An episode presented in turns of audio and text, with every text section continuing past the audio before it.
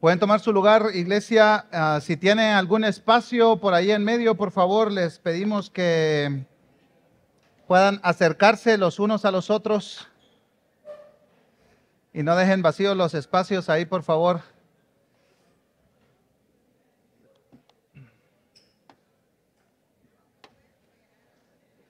Feliz año nuevo a cada uno. Qué gozo estar nuevamente en la bodega el primer domingo del año para adorar juntos al Señor y también exponernos a su palabra este primer domingo del año. Hoy comenzamos una pequeña serie, esta es una miniserie titulada Anclas. Y antes de retomar nuestros estudios en Génesis, queremos tomar este y ocho domingos más para considerar algunas prácticas para nuestra vida cristiana algunas prácticas para nuestra vida cristiana. Así que mi intención este domingo es introducir esta serie e intentaré preparar el camino para que podamos crecer juntos como iglesia, como comunidad de fe, en estas prácticas que nos ayudarán a mantener nuestros ojos puestos en el amor de Dios en medio de lo que pueda venir durante este 2024, por muy estable o muy caótico que sea este año. Para comenzar, te pregunto, ¿eres de los que hacen resoluciones de año nuevo? ¿Qué, resolución de año nuevo has hecho? No la tienes que decir, ¿verdad? Solo pensarla. ¿verdad? ¿Cómo, te fue con tu resolución esta primera semana del año? Ah, dicen que los gimnasios se llenan, ¿verdad? Y parece que las iglesias también. Tal vez ya estás cumpliendo, completando una semana hacer ejercicio, una semana leyendo tu Biblia, o no sé, una semana comiendo menos, ¿verdad? O saliendo a caminar o tomando más agua, no sé cuáles han sido tus resoluciones de año nuevo, pero está bien tenerlas. Si, te preguntas, para un cristiano, ¿está bien tener resoluciones de año nuevo? Sí, está bien. No está mal, especialmente si son concretas, prácticas y alcanzables. Alguien dijo por ahí, este año me propongo ser más imaginativo. No, sé si eso funciona. Ah, otra persona escribió, este año me propongo no ponerle a mi jefe la misma excusa para faltar al trabajo, inventaré otras. Ah. Yo, creo que algunas no son metas adecuadas, ¿verdad? Pero al final de un año, nadie se ha muerto en el inicio de este, espero.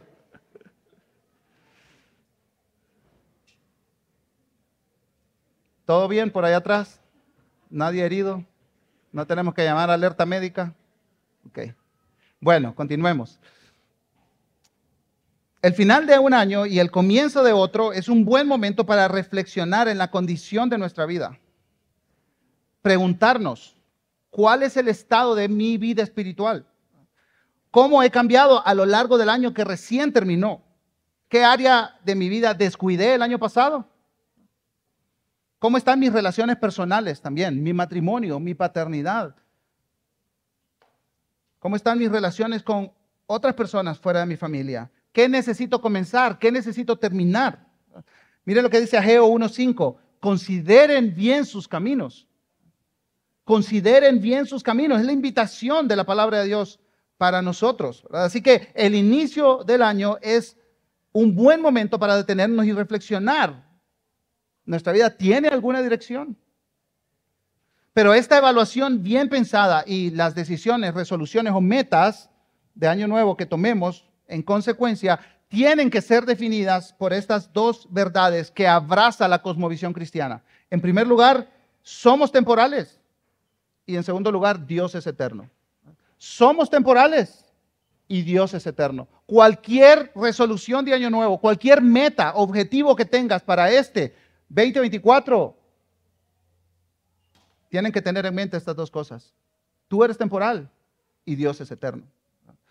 A lo largo de, las escrituras vemos estas verdades entrelazadas.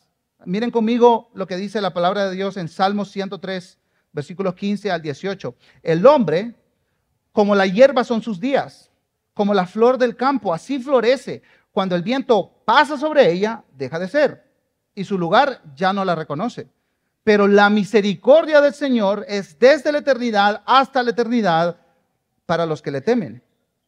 Y su justicia para los hijos de los hijos, para los que guardan su pacto y se acuerdan de sus preceptos para cumplirlos.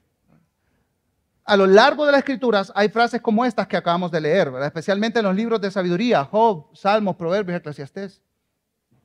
Los estudiosos bíblicos le llaman, palabra técnica, ¿verdad? Paralelismo antitético. Y les prometo que no es ninguna medicina rara, ¿verdad? De esas que madres bien intencionadas le dan a sus hijos. Este es un concepto más bien sencillo y realmente son dos ideas paralelas que están contrastadas. Entonces usan palabras diferentes para enfatizar una misma idea. Así que yo no soy poeta, pero ya que mi hermano gemelo anda por aquí, déjenme ponerles un ejemplo de un paralelismo antitético, algo chafa. Digo con mi boca que eres guapo, veo con mis ojos que no eres feo. Ah como es mi hermano gemelo. Entre paréntesis, un hermano se me acercó el otro domingo y me dijo, pastor, lo vi con otra mujer, me dijo. Entonces, como, pues su, dije yo. Y le dije, los pastores ya lo saben, le dije yo. ¿Saben qué? Me dice, que tengo un hermano igual. Así que si, si ven a alguien que no lo saluda con la intensidad que creen ser saludados, no soy yo. Así que ténganos un poquito de paciencia. Igual, súper divertido. Ah, bueno, regresemos al ejemplo, ¿verdad? Yo dije la misma cosa con dos palabras y contrasté dos acciones, el ver, el decir, con el bonito y el feo, ¿verdad? Entonces, estoy enfocando, por supuesto, no soy el mejor poeta, pero estoy enfocando la misma idea con dos frases diferentes. Eso es paralelismo antitético. Dos ideas, dos frases con palabras diferentes que complementan y refuerzan una idea central. Eso es exactamente lo que vemos en los versículos que acabamos de leer del Salmo 103. Ahora, el Salmo 103 no comienza ahí, comienza en el versículo 1, claro, dirían, obvio. Es una conversación interna que tiene el salmista consigo mismo. Ahora, puedes escucharse raro, una conversación interna, pero yo creo que todos tenemos conversaciones internas. Todos estamos en nuestra mente hablando con nosotros mismos. Y no sé si en su caso, pero en mi caso muchas veces esta voz interior está llena de amargura y acusación contra mí mismo y contra otros.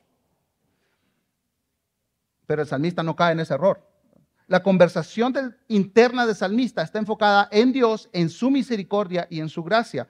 Miren los primeros dos versículos del Salmo. Bendice alma mía al Señor y bendiga todo mi ser su santo nombre. Bendice alma mía al Señor y no olvides ninguno de sus beneficios. Entonces, del versículo 3 en adelante, el salmista enumera las razones por, por las que está diciéndose a sí mismo y hablando consigo mismo de bendecir a Dios, de bendecir al Creador. Él anima a su alma a alabar a Dios.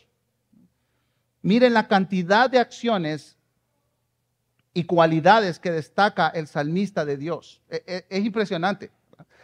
Dios perdona, sana enfermedades, rescata, cubre de amor y compasión, colma de bienes, renueva, hace justicia, defiende, da a conocer sus caminos y sus obras, es clemente y compasivo, es lento para la ira, es grande en misericordia no guarda rencor eternamente, no guarda su enojo para siempre. Y dice el salmista, ¿quieren más? Dice, no nos trata conforme a nuestros pecados, no nos paga según nuestras iniquidades. Su misericordia, dice el salmista, es grandísima. Alejó de nosotros nuestras transgresiones, se compadece de nosotros como un padre con su hijo a quien ama. Conoce nuestra condición, siempre está con los que le temen. Su reinado domina sobre todos. Y, el salmista está hablando a sí mismo, convenciéndose, dice, yo tengo que alabar a este Dios. ¿Cómo no voy a alabar a este Dios yo? Así que podemos ver entonces que la idea central del Salmo 103 es la abundante y eterna gracia y misericordia de Dios. Así que para reforzar esta idea, el escritor contrasta la eternidad de Dios, de su gracia y misericordia, con lo transitorio del hombre. Así que el escritor usará tres ilustraciones de la naturaleza para ayudarnos a comprender la diferencia entre Dios y el ser humano. En el versículo 14, él habla del polvo de la tierra. En el versículo 15 habla de la, hierba, y de la flor del campo. Así que comencemos con el versículo 14. Dice la palabra del Señor, porque Él sabe de qué estamos hechos. Se acuerda de que solo somos polvo. Por supuesto, este versículo está haciendo referencia a Génesis capítulo 2, versículo 7. Miren lo que dice el Señor cuando está creando al ser humano. Entonces el Señor Dios formó al hombre del polvo de la tierra y sopló polvo en su nariz, el aliento de vida, y fue el hombre un ser viviente. Hermanos y hermanas, el recordar que somos de polvo no es una mala noticia. Al contrario, es una muy buena noticia. Comenzar un año a veces nos da la sensación de optimismo desmedido.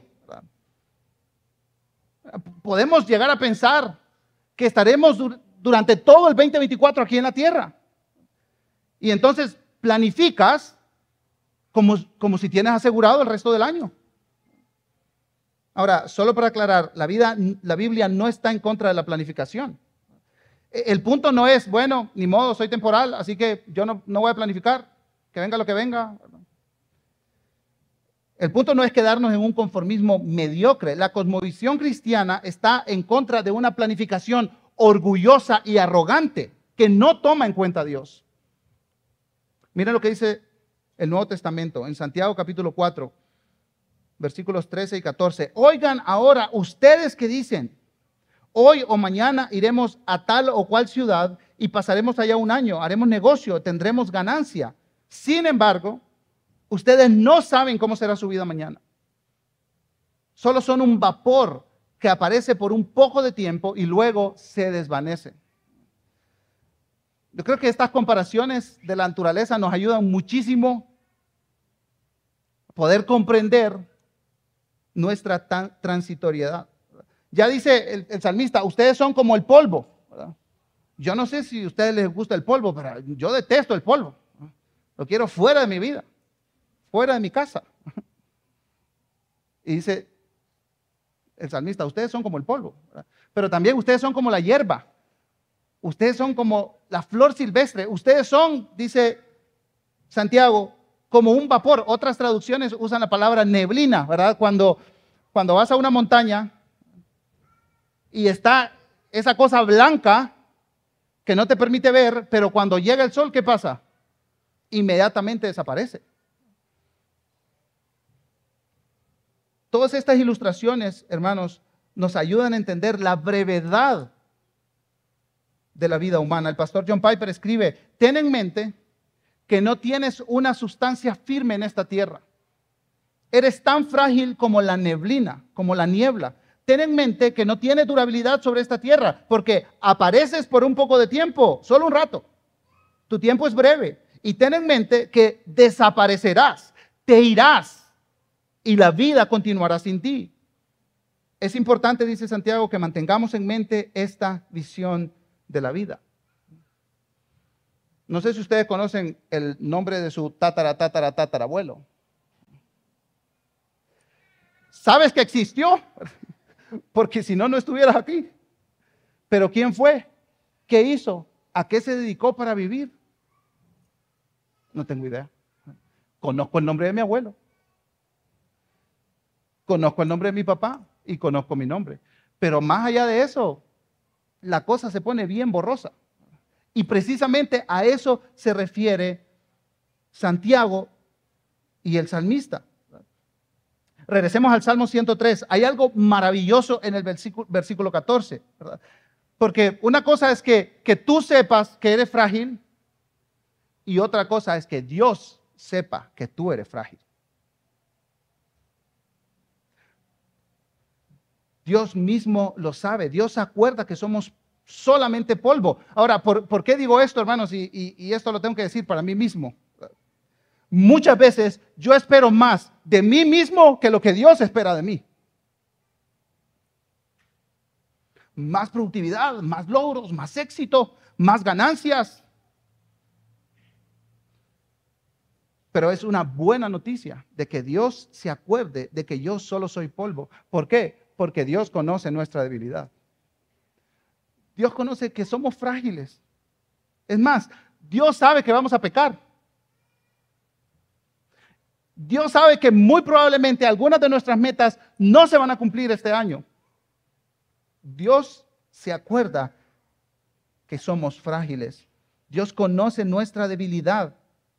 Somos frágiles y temporales y Dios lo conoce. Así que el Salmo 103.14 es un recordatorio de la fragilidad humana a través de esta imagen del polvo. Y es un preámbulo para la comparación que hará entre la temporalidad del hombre y la eternidad de Dios.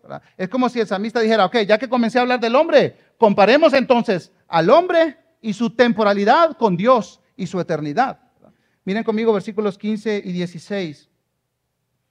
El hombre, como la hierba son sus días, como la flor del campo, así florece. Cuando el viento pasa sobre ella, deja de ser y su lugar ya no la reconoce. Somos como el polvo, somos como la hierba y como la flor del campo. En otras palabras, somos frágiles, temporales, nuestra vida pasa rápidamente. Y aquí, hermanos, el salmista comienza con esta palabra, el hombre, ¿verdad? Hablando no solo de la humanidad, sino describiéndola. Recuerdan, ya, ya el versículo 14 hacía recuerdo de Génesis capítulo 2, ¿verdad? En la creación. Pero recuerdan cuando Dios dice, hagamos al hombre. Él usa la palabra Adam, que significa humanidad, que es una palabra que da mucha dignidad al ser humano. Ahora, el salmista no usa la palabra Adam, usa una palabra que significa mortal. Y esta palabra connota debilidad. El salmista quiere tomar su dosis de realidad. Él entiende que es temporal. Y él entonces comprueba esto con la ilustración que usa. Este pasaje dice que el ser humano es como la hierba y como la flor del campo. Ahora, fíjate que el salmista no nos compara con un león o una águila, no nos compara con una montaña alta un roble fuerte o una roca inexpugnable, nos compara con las cosas más simples y más básicas que pasan tan rápido. La hierba, la flor del campo. Ahora, yo sí creo que hay algo maravilloso de esta ilustración en sí mismo, porque por muy silvestre que sea una flor, es bella, ¿no es cierto? Se han acercado ahí al pasto donde crecen flores. Pueden ver las flores y pueden ver el diseño, la hermosura. Ahora, que sea temporal no significa que es una desgracia, pues. Entonces, en la humanidad hay algo bello que el Señor ha puesto ahí. Que seamos transitorios, temporales en esta vida, no significa que tengamos que vivir en la desgracia. Llega un punto en nuestras vidas de madurez, de ganancia, de florecimiento, de vitalidad. Sí hay belleza en el ser humano, en la creación, en el arte, en la música, en el trabajo, en la familia, en la construcción, en el desarrollo tecnológico. Hay momentos de máximo gozo y celebración. Que, que nuestra vida sea corta en este mundo no significa que tiene que ser un desperdicio. En nuestra vida hay valles profundos y hay montañas. Hay pantanos, ni sabemos cómo salir de ellos. Y hay bosques hermosos pero es una vida corta en comparación con la eternidad de nuestro Dios. Cuando estaba en el seminario leí un libro pequeñito de un teólogo español que se llama Francisco La Cueva. Y es un libro acerca de antropología, el estudio del hombre. Y este libro, desde que vi el título, me fascina y frecuentemente viene a mi mente. Se llama El hombre, su grandeza y su miseria. El hombre, su grandeza y su miseria. Es como como que en nosotros se reúne cosas maravillosas y fracaso rotundo.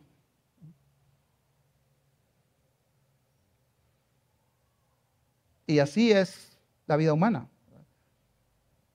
El Salmo 90 contiene los mismos elementos de contraste, solo que al revés. Primero pone a Dios y después pone al ser humano. Miren conmigo Salmos capítulo 90, versículos 1 al 6. Dice la palabra de Dios, Señor, tú has sido un refugio para nosotros de generación en generación.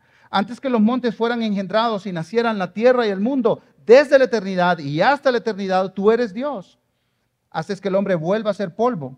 Y dices, vuelvan hijos de los hombres, porque mil años ante sus ojos son como el día de ayer que ya pasó y como una vigilia de la noche. Tú los has barrido como un torrente, son como un sueño, otra ilustración, son como la hierba que por la mañana reverdece, por la mañana florece y reverdece, al atardecer se marchita y se seca.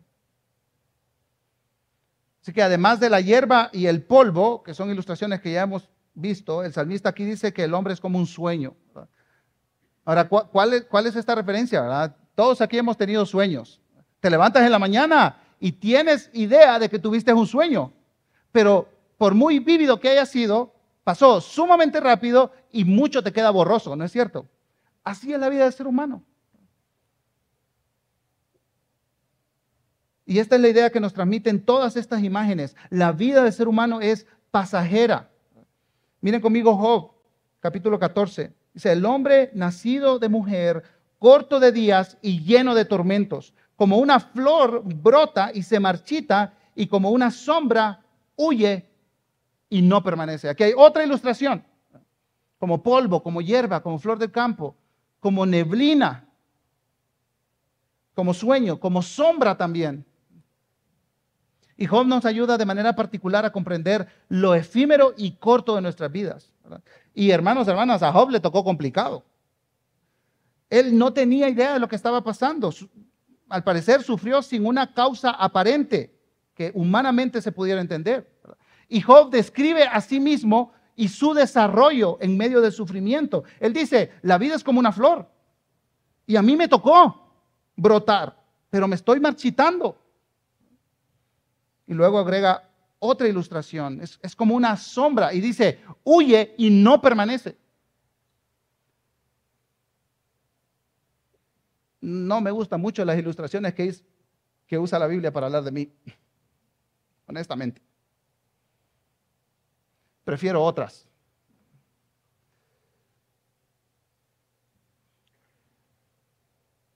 Pero necesitamos saber cuál es nuestra realidad sobre esta tierra. Al pensar en la experiencia de Job, yo te pregunto, ¿cómo afrontas el sufrimiento y la alegría? ¿Cómo procesas las altas y bajas? Muchas veces, hermanos, la vida en este mundo se siente más como una montaña rusa. Y muchos de nosotros luchamos por vivir nuestras vidas de un extremo al otro. O estás súper feliz o estás desgraciado. Como que no hay un punto intermedio, ¿verdad? E-, es muy difícil mantener un punto intermedio. Entonces, ¿qué es lo que hacemos? Buscamos otra experiencia. Buscamos otro evento. Buscamos otro concierto, buscamos otro viaje, buscamos otro trabajo. Y algunos buscan otra esposa. Pues como esta no funciona. y vivimos en altos y bajos de arriba para abajo. Y entonces nuestra vida emocional y espiritual depende de nuestras circunstancias. Pero vivir a la luz de nuestras circunstancias, ya sean buenas o malas, es muy agotador. Necesitamos algo más firme que nos pueda sostener en los altos y en los bajos de nuestra vida. Hermanos, hermanas, cada día es impredecible. Tú no sabes si vas a ir al trabajo mañana. Tú lo planificas y pones la alarma. Pero ¿quién nos asegura que nos vamos a levantar mañana? Nadie.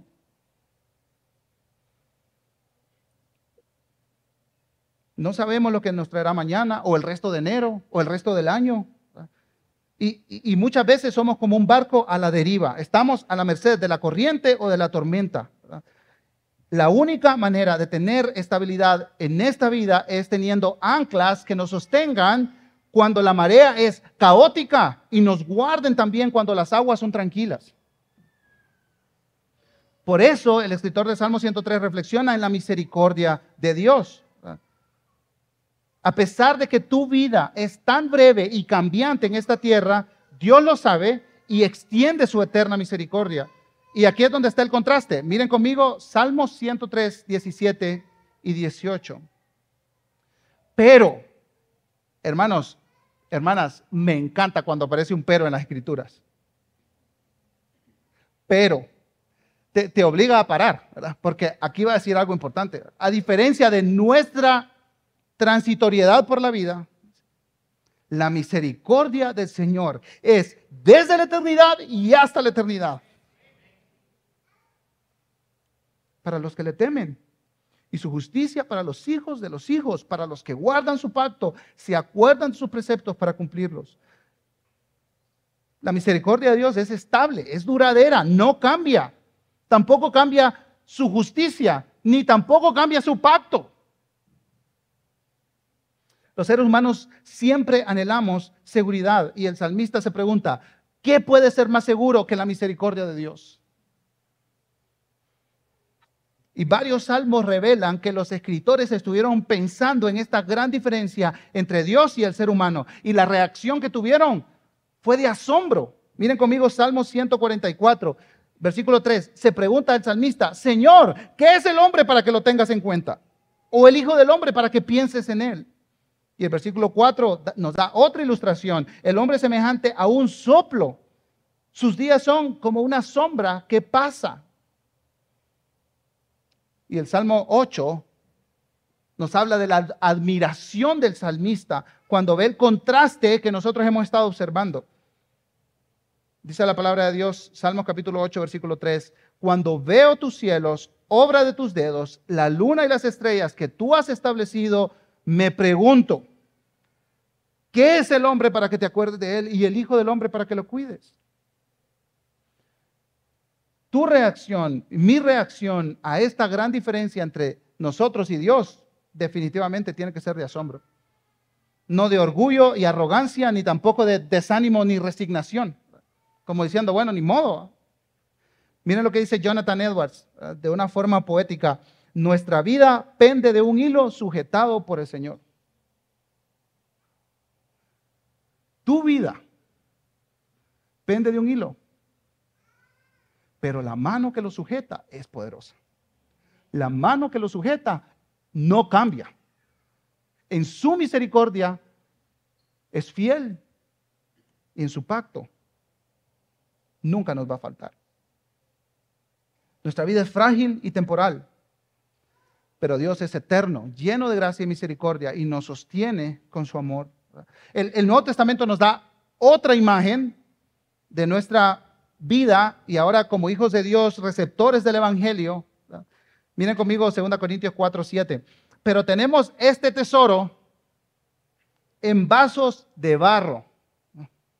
Es como, como si Pablo se hubiera pensado así, puesto, puesto a ver su cocina, ¿verdad? ¿Cuál es el elemento más frágil y más chafa de la cocina? Dice un vaso de barro. Pues ahí es donde el Señor ha derramado el Evangelio hermanos, la Biblia no nos compara con cerámica china, carísima. Somos vasos de barro, frágiles, temporales. Pero, ¿por qué? Y Pablo lo dice, para que la extraordinaria grandeza del poder sea de Dios y no de nosotros. Entonces también Pablo hace eco a esta verdad en Romanos capítulo 12 cuando escribe, en virtud de la gracia que me ha sido dada, digo a cada uno de ustedes que no piense de sí mismo más de lo que debe pensar, sino que piense con buen juicio.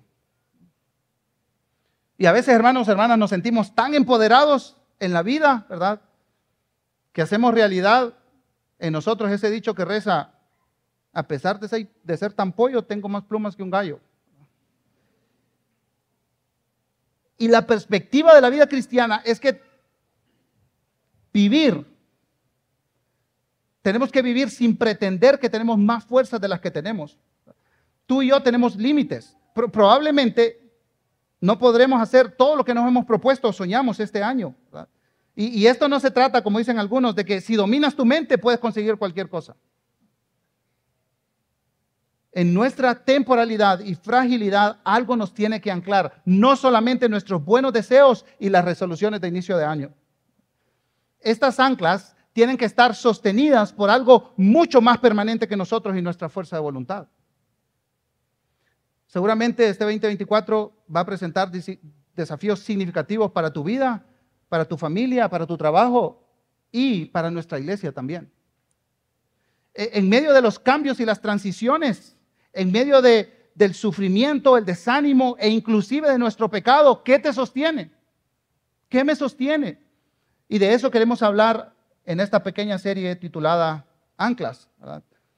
Tomaremos un domingo para hablar de cada una de estas siguientes prácticas. Oración, meditación, servicio, generosidad, constancia en congregarnos, vivir en comunidad, ser amigo y testificar. Algunos le llaman disciplinas espirituales, otros hábitos de gracia y otros regla de vida, pero como el Justin es bien creativo, le puso anclas. No chanclas, anclas.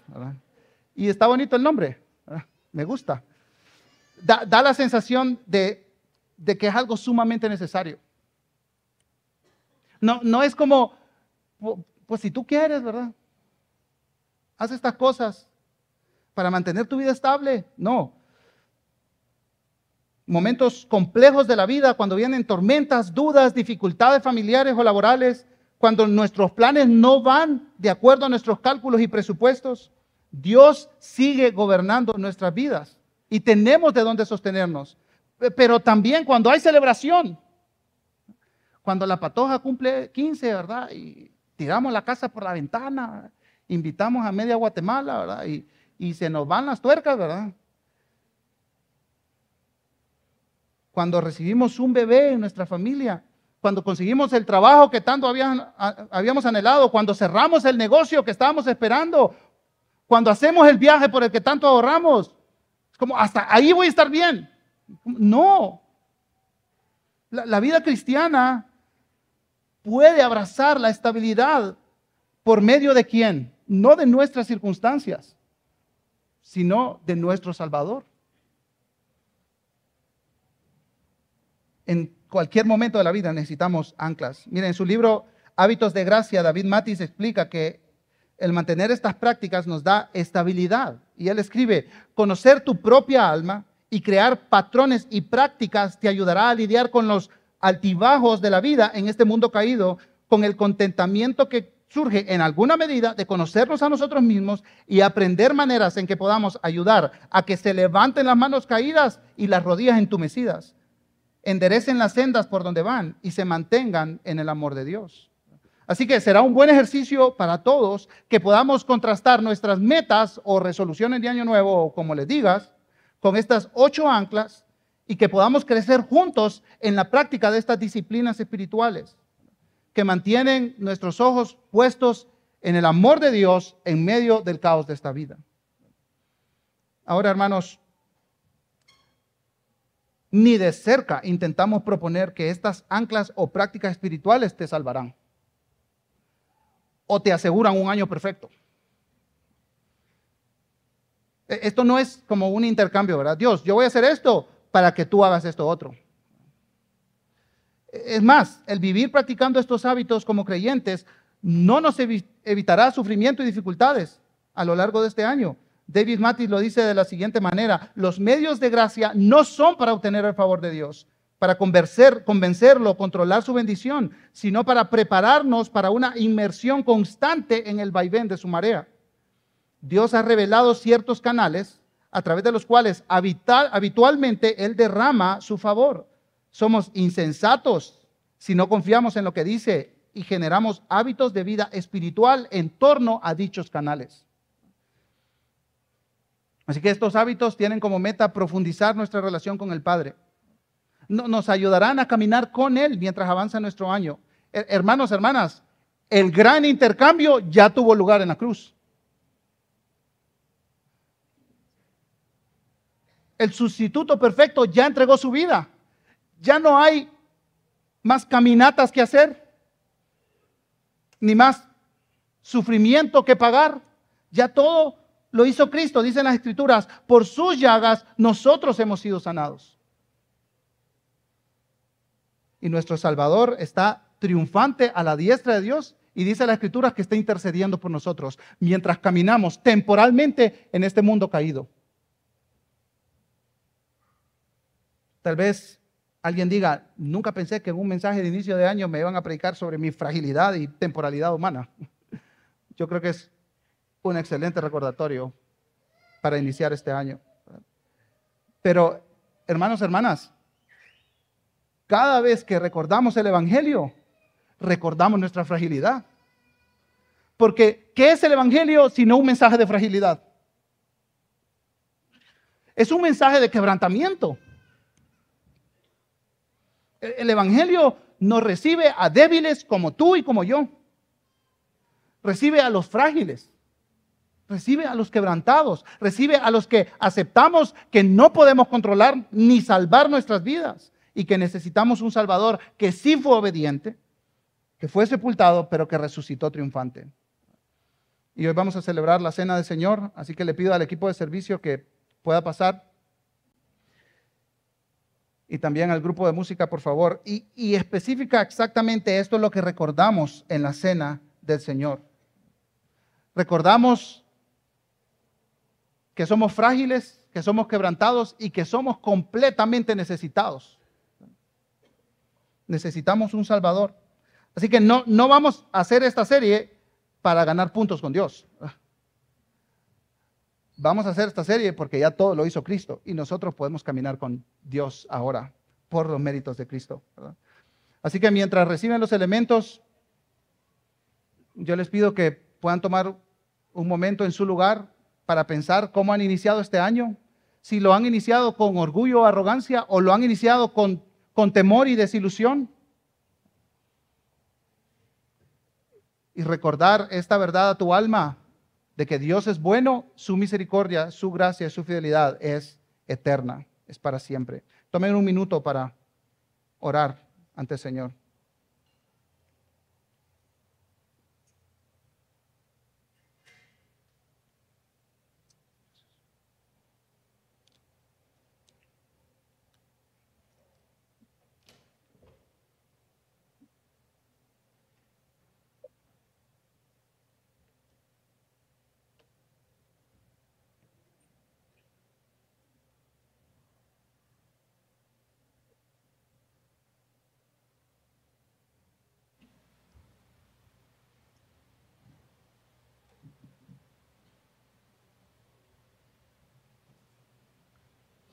Si ya tienes los elementos, te pido que me acompañes a estar de pie, por favor.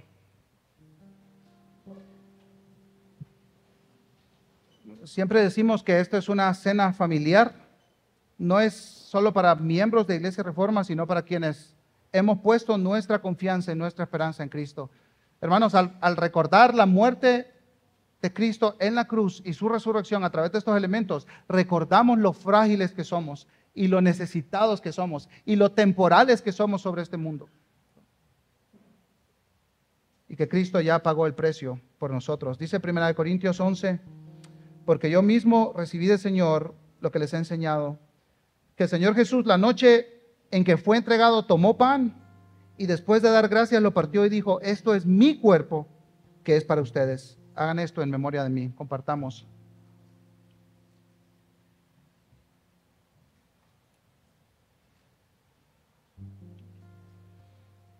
De la misma manera, tomó también la copa después de haber cenado diciendo, esta copa es el nuevo pacto en mi sangre. Nunca cambiará este pacto.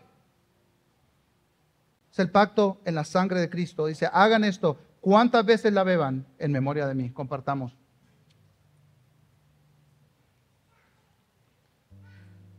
Jesús le terminó diciendo a sus discípulos, cada vez que ustedes coman este pan y beban esta copa, proclaman la muerte del Señor y su triunfo hasta que Él venga. Así que respondamos al Señor cantando de sus promesas.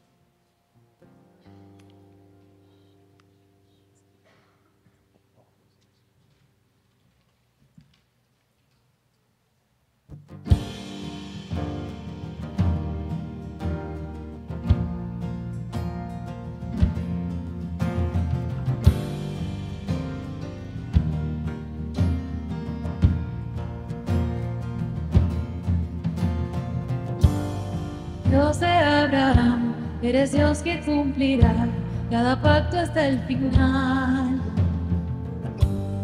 Una y otra vez te has mostrado fiel, y lo volverás a hacer. A pesar de la fuerte tempestad, firme estaré y aprenderá este corazón a confiar en él. Grande es tu fidelidad a mí. Grande es tu fidelidad a mí. Del amanecer a la noche, yo te alabaré. Grande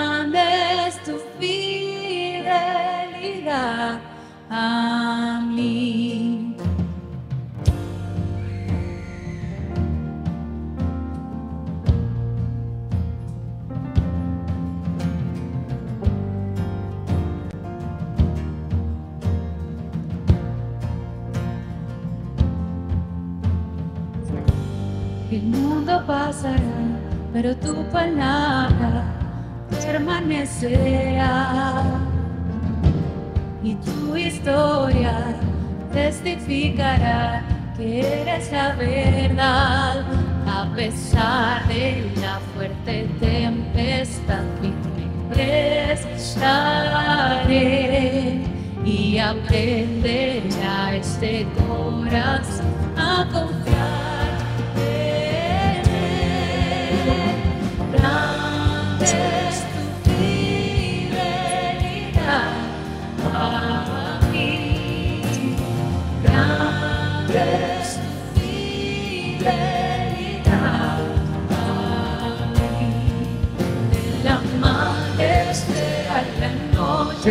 Señor, te alabaré. Grande tu.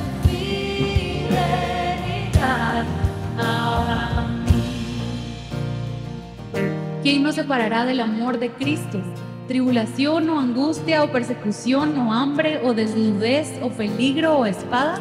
Pero en todas estas cosas somos más que vencedores por medio de aquel que nos amó, porque estoy convencido de que ni la muerte ni la vida, ni ángeles ni principados, ni lo presente, ni lo porvenir, ni los poderes, ni, ni lo alto ni lo profundo, ni ninguna otra cosa creada nos podrá separar del amor de Dios que es en Cristo Jesús.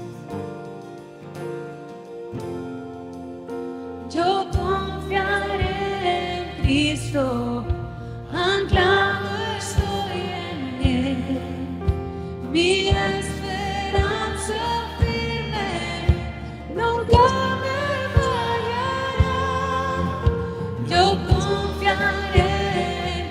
Cristo, anclado estoy en Él.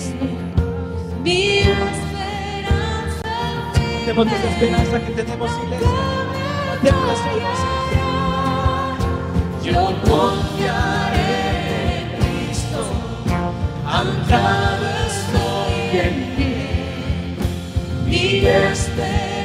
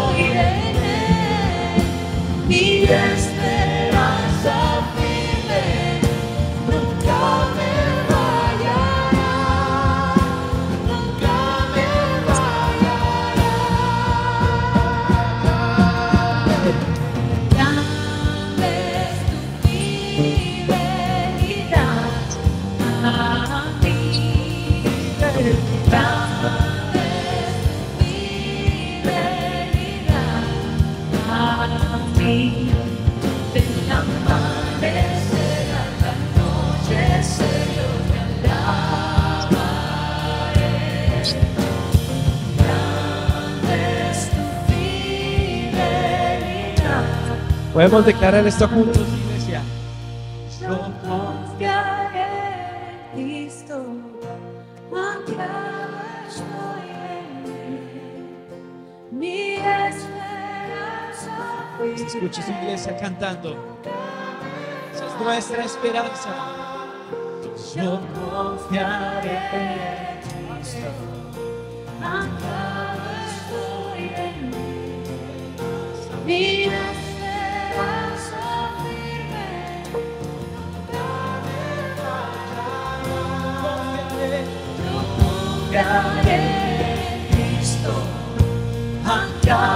estoy. Mi esperanza nunca me fallará. Yo confiaré en Cristo, anclado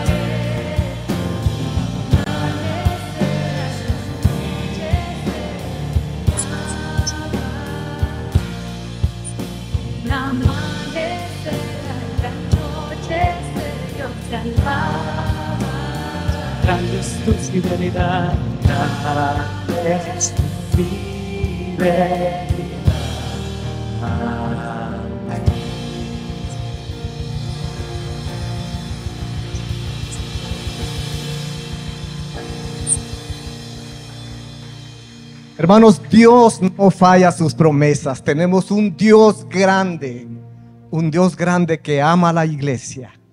Podemos cantar una vez más. Cantemos con todo nuestro corazón. Alabemos al Señor.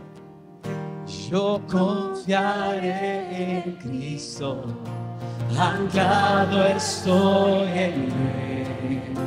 Mi esperanza firme nunca me fallará.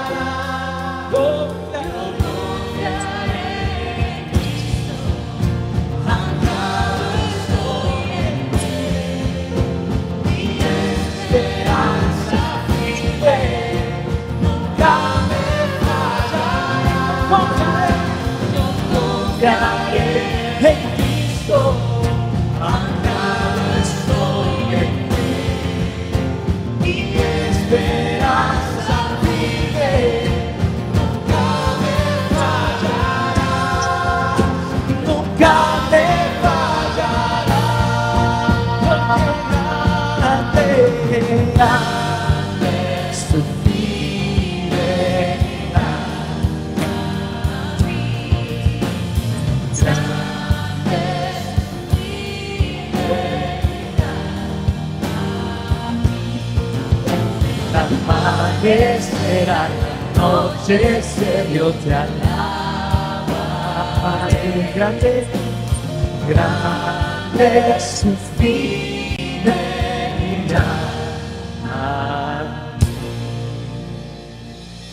No importa las tormentas, no importan los problemas. Señor, tu fidelidad es grande para nosotros. Te adoramos por eso, Señor. Amén y amén. Eh, podemos sentarnos por un momento. Vamos a continuar con nuestro servicio y vamos a tomar un tiempo para recoger nuestras ofrendas. Voy a pedir a los servidores que puedan pasar. Eh, Hermanos, el tiempo de la ofrenda es un tiempo muy especial para cada uno de nosotros, porque tenemos conciencia que nosotros no damos porque esperamos recibir algo a cambio. Eh, no es una transacción de que yo le doy a Dios y Él me va a regresar. Nosotros damos porque Dios nos ha dado a nosotros suficiente. Si esta es la primera vez que tú nos visitas, por favor, no te sientas obligado a dar, por favor, no te sientas obligado a tener que ofrendar ahora. Esta es una algo que hacemos nosotros los que asistimos a Reforma regularmente. Bien, la iglesia, hermanos, tiene una serie de actividades durante la semana, la cual quisiéramos que tú conocieras y puedes eh, inscribirte a la página y vas a recibir un correo de manera mensual y ahí tendrás todas las actividades que nosotros realizamos. Y bien, hermanos, estamos llegando al final hoy de nuestro servicio, primer servicio, bueno, no sé si es primer servicio, porque tuvimos el primero de, enero, pero este es un servicio donde todos empezamos este año y oramos que Dios dirija nuestro camino. Y ahora somos comisionados. Siempre terminamos con esta parte y quisiera invitarles, hermanos, a que juntos leamos la palabra del Señor en Primera Pedro, capítulo 4, versículos 10 al 11, y voy a pedirles que todos nos pongamos de pie. Cada vez que somos comisionados, siempre recordemos que lo que hemos recibido gratuitamente, gratuitamente lo podemos dar.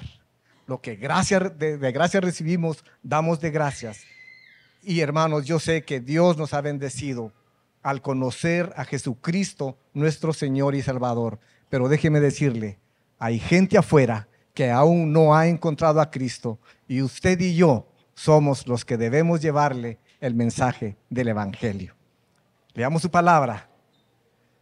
Dice así, según cada uno ha recibido un don especial, úselo sirviéndose los unos a los otros como buenos administradores de la multiforme gracia de Dios. El que habla, que hable conforme a las palabras de Dios. El que sirve, que lo haga por la fortaleza que Dios da, para que en todo Dios sea glorificado mediante Jesucristo, a quien pertenecen la gloria y el dominio por los siglos de los siglos. Amén. Padre, queremos darte infinitas gracias por este regalo precioso de hoy haber cantado tu evangelio. Hemos escuchado tu evangelio, hemos orado tu evangelio y ahora te suplicamos, Señor, que nos hagas misioneros tuyos para ir a compartir tu evangelio. Al mismo tiempo, Señor, siempre oramos por la iglesia, por nuestros hermanos que hoy deben traer una carga de enfermedad de, económica, no sé, Señor, pero lo que sea, Señor, yo te ruego que tú escuches la petición de su oración. Padre, todas estas cosas hoy las oramos y las pedimos en el nombre de Jesús. Amén y amén.